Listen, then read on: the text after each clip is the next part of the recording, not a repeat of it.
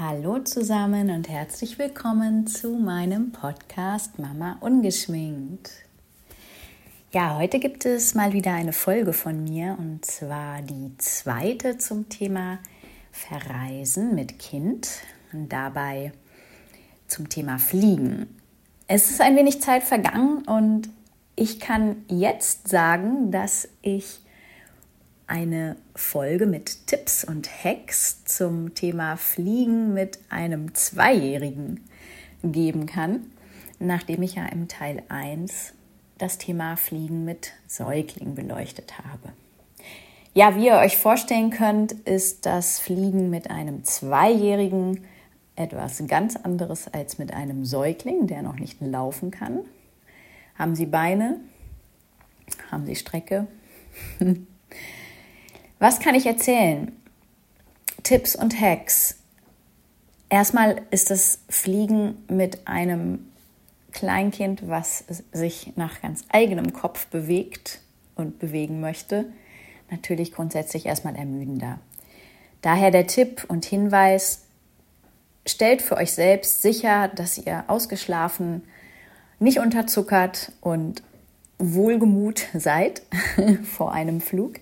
Es kommt natürlich auch immer ein bisschen darauf an, wie lang der Flug geht, in welcher Klasse der Flug ist. Wir gehen jetzt einfach mal von einem Economy-Langstreckenflug aus, was glaube ich schon so mit ja, das anstrengendste mit einem Kleinkind ist, was ich jemals erlebt habe.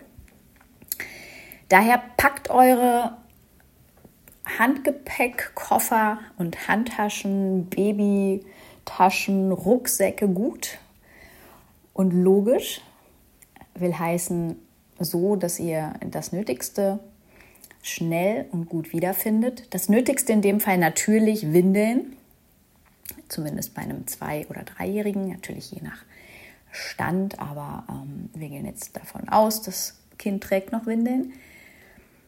Feuchttücher, Wasser, Spielzeug, total wichtig. Ich habe es tatsächlich so gemacht, dass ich ein paar Bücher, Pixie-Bücher, vorher, ein paar Tage vorher, beiseite gelegt habe und verstaut habe in meiner Tasche. Diese Bücher wurden dann nur auf dem Flug heraus und hervorgeholt, sodass es für meinen Sohn auch irgendwie was Neues, Interessantes und Spannendes war, diese, diese Bücher dann in die Hände zu bekommen. Hat ihn also auch, sage ich mal, eine Viertelstunde dann ähm, geduldig gestellt und abgelenkt.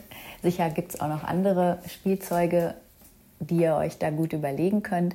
Was auch immer ein gutes Spielzeug ist, ist natürlich der Tisch des Vordermanns, sehr zum Leid des Vordermanns oder der Vorderfrau. Klar, also es gibt immer wieder, will ich damit sagen, Situationen auf einem Flug, wo du als Mutter oder Vater konstant und kontinuierlich dabei sein und regulieren musst. Es ist anstrengend, es bleibt anstrengend. Die Kinder wollen aufstehen, wenn du nicht aufstehen willst, wollen gehen, wollen sich bewegen, haben Hunger. Das Thema Essen ist sicherlich auch noch mal eines. Am besten, man sitzt tatsächlich als Eltern in einer der mittleren Gangreihen oder Reihen, hat das Kind in der Mitte, sodass man von beiden Seiten die Betreuung gewährleisten kann.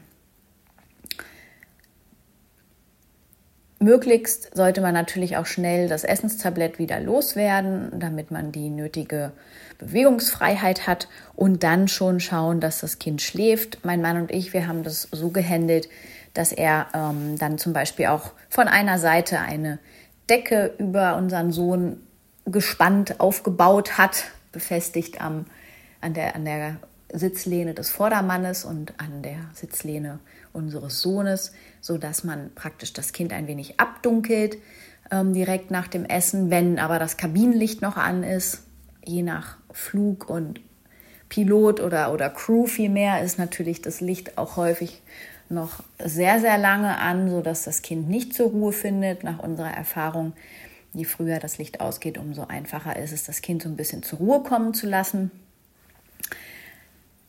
Unser Sohn ist nicht wirklich zur Ruhe gekommen. Wir haben uns dann auf einen Hinweis hin eines Naturmedikaments ähm, bedient, also eines homöopathischen Präparates, ähm, in Form eines Zäpfchens. Das hat für ein wenig Entspannung und, und ja, sage ich mal, weniger Aktivität gesorgt für eine halbe Stunde oder so. Ähm, dann aber aus unserer Erfahrung, also ganz persönlichen, individuellen Erfahrungen, nicht wirklich viel geholfen. Mag sein, dass das bei anderen Kindern mehr hilft. Ein anderer Tipp vielleicht noch, es gibt Sitzverlängerungen, das sind ähm, ja so eine Art Taschen mit einem Gurt, die man auch wieder ähm, an, den, an den Vordersitz und da an den Tisch, an die Tischklappe, wie einen, einen Gürtel befestigt oder wie einen Gurt befestigt und die andere Seite wird eben am, am eigenen Sitz des Kindes ähm, befestigt, sodass am Ende eine Sitzverlängerung, also wie so eine Matte als Sitzverlängerung entsteht, auf die das Kind seine Beine ausstrecken kann. Ich würde sagen, das war so der beste Hack, den ich vorher gehört und recherchiert oder recherchiert hatte, bekommen hatte. Einfach weil dann bei totaler Erschöpfung, die irgendwie auf diesem elf Stunden Flug nach acht Stunden eintrat, das Kind sich dann tatsächlich ähm, dort lang machen kann. Ansonsten bleibt mir natürlich nur zu sagen, dem Kind das zu geben, was es braucht. Sicherlich viel Körperkontakt, auch das ist natürlich ganz individuell, war aber bei unserem Sohn so. Die Kinder beanspruchen äh, die Eltern auf so einem Flug natürlich enorm, wollen, brauchen diesen Körperkontakt, wenn sie gegebenenfalls noch Flugangst haben, noch mal mehr. Das ist bei unserem Sohn nicht der Fall gewesen, ebenso wenig wie die Schluckbeschwerden. Da können wir also von Glück sagen, dass das alles ähm, jetzt gar nicht zum Tragen gekommen ist. Aber natürlich gebt eurem Kind, needless to say, das, was es braucht auf so einem Flug. Glaubt einfach immer wieder daran oder ruft es euch immer wieder ins Gedächtnis, der Flug ist irgendwann vorbei und dann können sich alle ausruhen. Ähm, ja, oder aber lasst es am Ende tatsächlich bleiben, wenn ihr wisst, ähm, dass es euch zu sehr schlaucht. Oder noch ein Learning wechselt euch tatsächlich ab. Also für mich war es ganz schwierig zu sagen, ich muss jetzt mal kurz abschalten, ich brauche jetzt mal kurz eine Viertelstunde, aber an ein, zwei Punkten hatte ich einfach keine Energie mehr. Es war ein Tagflug, das heißt, da ist das Kind ja auch noch mal aktiver. Und ich habe tatsächlich dann mal 15 Minuten die Augen zugemacht, bin auch richtig tief eingeschlafen, weil ich das glücklicherweise kann, dieses Powernapping.